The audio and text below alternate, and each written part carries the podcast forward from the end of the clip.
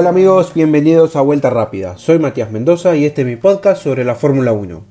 En esta cuarentena y a lo largo del año los voy a acompañar. Vamos a charlar, interactuar, discutir sobre las novedades, historias, anécdotas sobre este deporte tan lindo y particular como es la Fórmula 1. En el episodio de hoy vamos a revivir la inolvidable victoria de Ayrton Senna en Brasil 1993 y su encuentro con Juan Manuel Fangio. El pasado primero de mayo se cumplió un nuevo aniversario de su muerte y queremos recordarlo de la mejor manera que hay, reviviendo sus mejores momentos dentro de la Fórmula 1. You think you have a limit. As soon you touch this limit, something happens and you suddenly can go a little bit further. With your mind power, your determination, your instinct, and the experience as well, you can fly very high. Ayrton Senna logró en el Gran Premio de Brasil de 1993 su segunda victoria ante su gente en la Fórmula 1, y en el podio tuvo un emotivo encuentro con Juan Manuel Fangio. Los días de dominio de McLaren habían quedado atrás. Un cetro heredado por Williams. Senna venía de una temporada 1992 que lo vio cosechar la menor cantidad de triunfos desde su llegada al equipo de Woking en 1988, y técnicamente pasaban un año de transición montando un motor Ford tras el final de su sociedad con Honda. El comienzo del campeonato de 1993 había confirmado que la situación continuaría de forma similar a la temporada anterior, ya que Alan Prost había ganado en la apertura del año en Kialami en el Gran Premio de Sudáfrica con una ventaja de 1 minuto 19 segundos sobre Ayrton Senna que fue segundo. La siguiente escala de la Fórmula 1 sería el Gran Premio de Brasil en Interlagos el circuito que Senna había ayudado a rediseñar años atrás para la vuelta de la máxima categoría a San Pablo, dejando de lado el circuito de Jacarepaguá. En clasificación quedó nuevamente a la vista la superioridad de Williams Renault con Prost y Damon Hill, copando la primera fila, con el francés siendo casi dos segundos más rápido que Senna, su más cercano rival que fue tercero. Los invito a que escuchen algunos conceptos que dejó aquella clasificación. It was a year when McLaren switched to Ford engines after several brilliantly successful years with Honda. It was a year when Alan Prost came out of retirement to replace Nigel Mansell at Williams Renault. It was then, by any standards, a challenging year for McLaren's Ayrton Senna. A new chassis engine to develop, and beyond that, his rival was in the Choice F1 car. The Brazilian Grand Prix was round two of the 1993 season. At Interlagos, Senna's home circuit, the Williams of Prost and Damon Hill dominated qualifying with Alan's pole time almost two seconds quicker than Ayrton's best. Even so, Ayrton outqualified Michael Schumacher's Benetton Ford by one tenth. He was on the clean side of the grid in P3. Lo único que alimentaba la esperanza de los miles de torcedores presentes el domingo en Interlagos era la posibilidad de la lluvia, la forma de la cual Senna, con su conocido talento en pista mojada, podía tener alguna esperanza de poder ganar. Prost se mantuvo al frente en el inicio y Senna logró superar a Hill para colocarse segundo, pero el brasileño luego se vio superado por el británico y también por Michael Schumacher. Parecía indicar que sería una tarde frustrante para Ayrton, quien incluso recibió una penalización por superar a un rezagado bajo bandera amarilla. Pero la llegada de la lluvia, arribando a la mitad de la carrera, cambió la ecuación por completo e incluso causó el retiro de Alan Prost mientras era líder, al perder el control cuando aún montaba neumáticos lisos y tocarse con el Minardi de Christian Fittipaldi, justo cuando Aguri Suzuki se había despistado sobre la recta principal causando el ingreso del auto de seguridad, una novedad en aquellos tiempos de la Fórmula 1.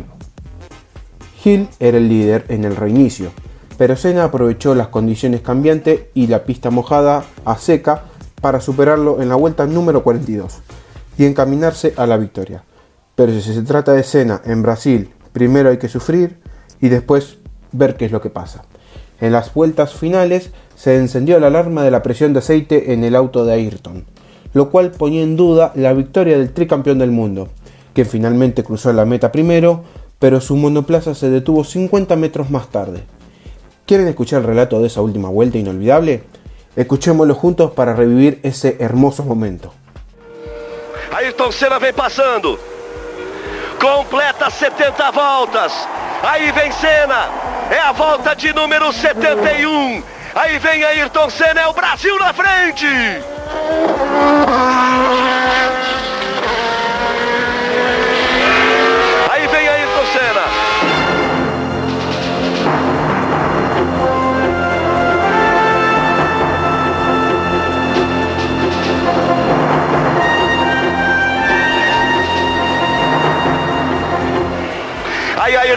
Na metade da última volta. Ele já viu a câmera posicionada e fez um sinal de V de vitória. Aí vem Senna o Brasil na frente.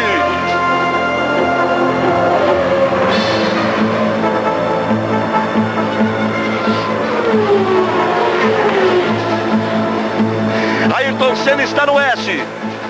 Ayrton Senna vai para o bico de pato. Bandeiras agitadas. Em verde e amarelo em todo o circuito, ele dá um tchauzinho para a câmera.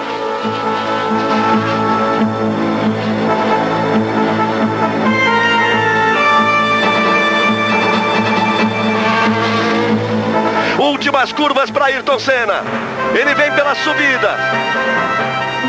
Mihail Ridazzi aguarda com a bandeira quadriculada. Aí vem Senna na reta.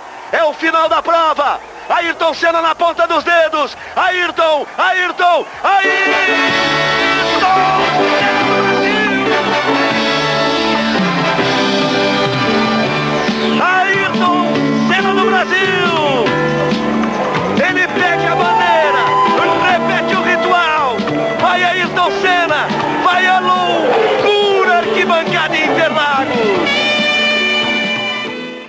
Una vez en la ceremonia del podio se dio el encuentro entre Senna y Fangio, quienes tenían una relación de profunda amistad y respeto mutuo. El argentino había sido invitado para entregar el trofeo al equipo ganador, el cual recibió de Ron Dennis, para celebrar su centésima victoria dentro de la Fórmula 1. Y luego fue a estrechar la mano de Senna, quien bajó del escalón más alto y se abrazó con Fangio, la forma perfecta de Senna para cerrar una tarde inolvidable en su país. Los invito a escuchar y revivir el momento de ese podio tan maravilloso y la conferencia de prensa posterior a él. Direto pro pódio. Ron Dennis com ele. E o Ron Dennis deve estar pensando, como é que eu vou perder essa fera?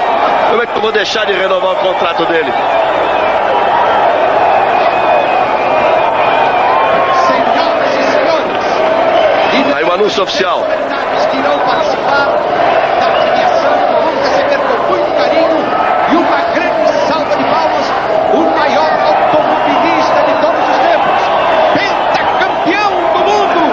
Anunciado, com 87 Juan Manuel Fangio. nossa homenagem Pentacampeão do mundo, Fangio. Juan Manuel Fangio. Recebemos também. Ele faz a entrega a Ron Dennis. Paulo Maluf, senhor Reginaldo Bufaisal, presidente da CBL. Ayrton Senna. Senhor Arnaldo Paredes Faz questão de dar um abraço no mestre Fangio. Nossos aplausos para o Senna que quando foi tricampeão do mundo fez questão de na volta ao Brasil parar em Buenos Aires, jantar com Fangio. Enquanto a piscina estava úmida. E foi, foi fantástico. É claro que você está concentrado, super concentrado lá na corrida, mas em que momento, eventualmente, você sentiu que não, essa é minha, ninguém vai tirar? Ah, eu, nas últimas 6 a 10 voltas, eu percebi que eu tinha uma diferença boa sobre o Rio e eu podia diminuir o ritmo. Então, só apenas uma falha técnica poderia tirar o grande prêmio. Mas eu não sei se é uma falha eletrônica ou realmente. Você tá vendo o Ayrton Senna do falando? óleo. A luz da pressão do óleo acendeu durante duas vezes nessas últimas seis voltas e eu falei, pronto, vai quebrar o motor, vai quebrar, vou perder câmbio. Só que faltava, né? E eu fiquei muito apreensivo então. E as últimas duas voltas eu redu- reduzi o ritmo e, e vinha, vinha realmente rezando. Quando você recebeu a bandeirada, aquela torcida toda, cena é um show, olê, olê, olá, acenar, acenar, que, que, que, como é que era o explode coração aí que você estava até levando? Bom, Em primeiro lugar, eu não acreditei, que parece coisa feita. né? Na- na- Pela segunda vez que eu venço aqui, eu tenho um problema e paro praticamente na, na reta oposta. Foi um problema que eh, nosso motor com pouca rotação perde a pressão eh, hidráulica e o câmbio parou de funcionar. Então eu tinha realmente um problema de pressão de óleo. Certo. Quando a rotação do motor diminuiu um pouco, tinha muita gente na pista, era perigoso, eh, eu fiquei sem o controle do acelerador, que é hidráulico.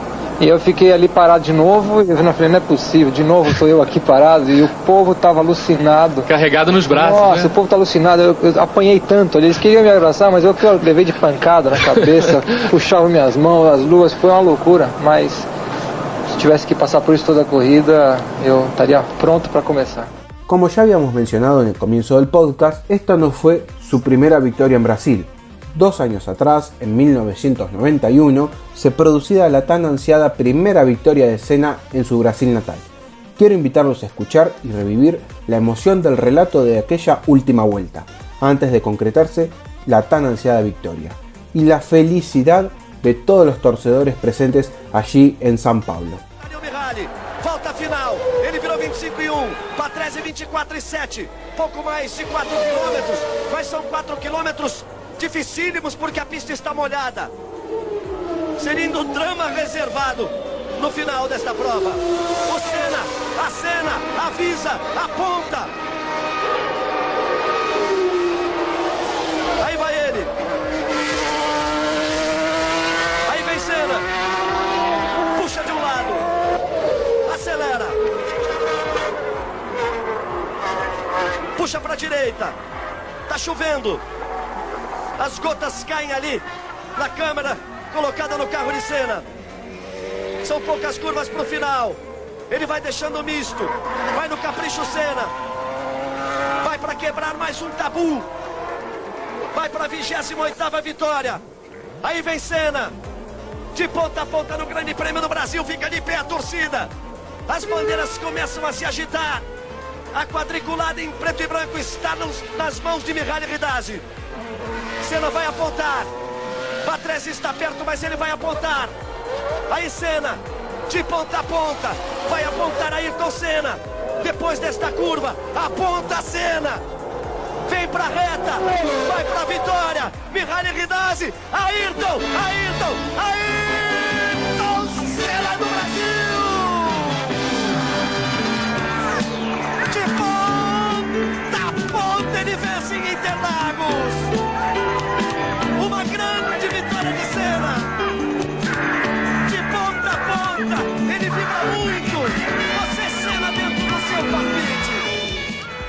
Qué momento, amigos. Lo que esos brasileños sentían en ese momento fue realmente apasionante.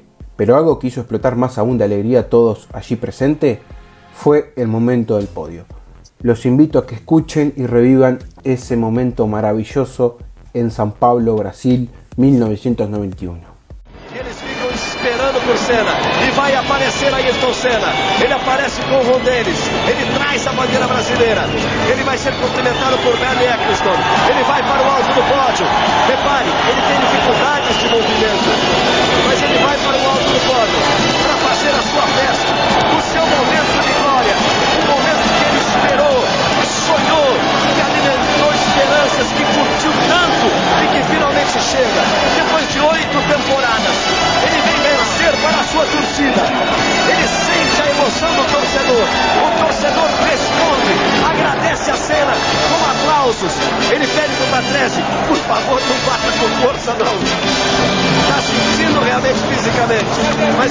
mas ele vai ali. E torcedor reconhece o seu esforço, reconhece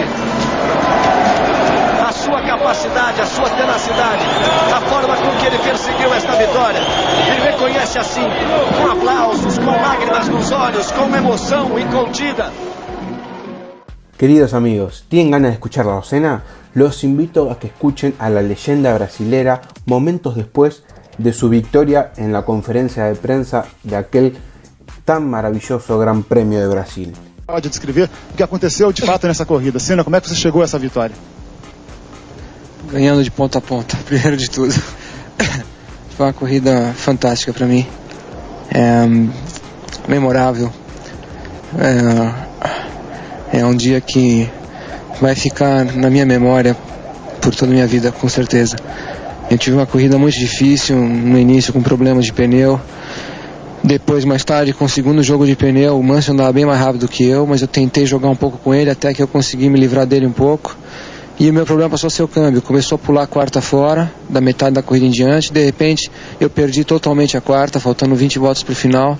E aí foi, foi quase o fim para mim, porque eu, para mudar as marchas sem poder passar pela quarta, eu tinha que fazer um esforço tremendo no braço. E, e com isso, além de perder tempo, eu comecei a ter um desgaste muito a mais do que eu poderia ter, já com o desgaste acumulado da corrida. E eu comecei a ter dores no, no, pescoço, no, no ombro e na, nos braços.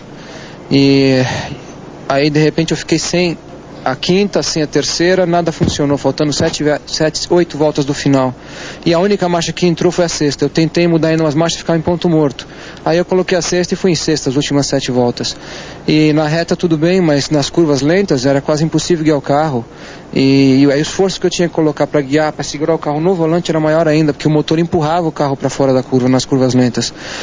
Além disso, é, o, o, o, o, problema é que o motor ficava com RPM tão baixo que não tinha potência fora das curvas. E eu vi o para trás chegando, chegando, e eu procurei mudar o estilo de guiar para manter o RPM mais em cima, mas com isso eu tinha que ir mais forte em cima da curva, segurar mais ainda no, nos braços, literalmente no volante, e e no finalzinho ainda começou a garoar, eu quase passei reto no final da Box, porque sem poder trocar marcha, sem poder fazer nada, com a pista molhada quase foi tudo ali.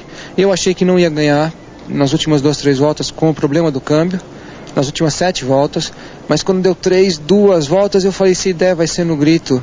Aí eu pensei comigo, eu falei, pô, eu lutei tanto, tantos anos para chegar a isso, e hoje lutei tanto, vai ter que dar.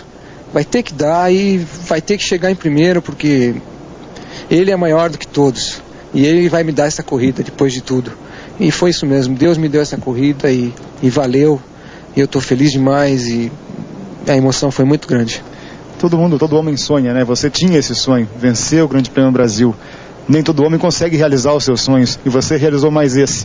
Quer dizer, essa sensação realmente é muito forte, ela te projeta outras coisas, te anima para outras, outras metas ainda?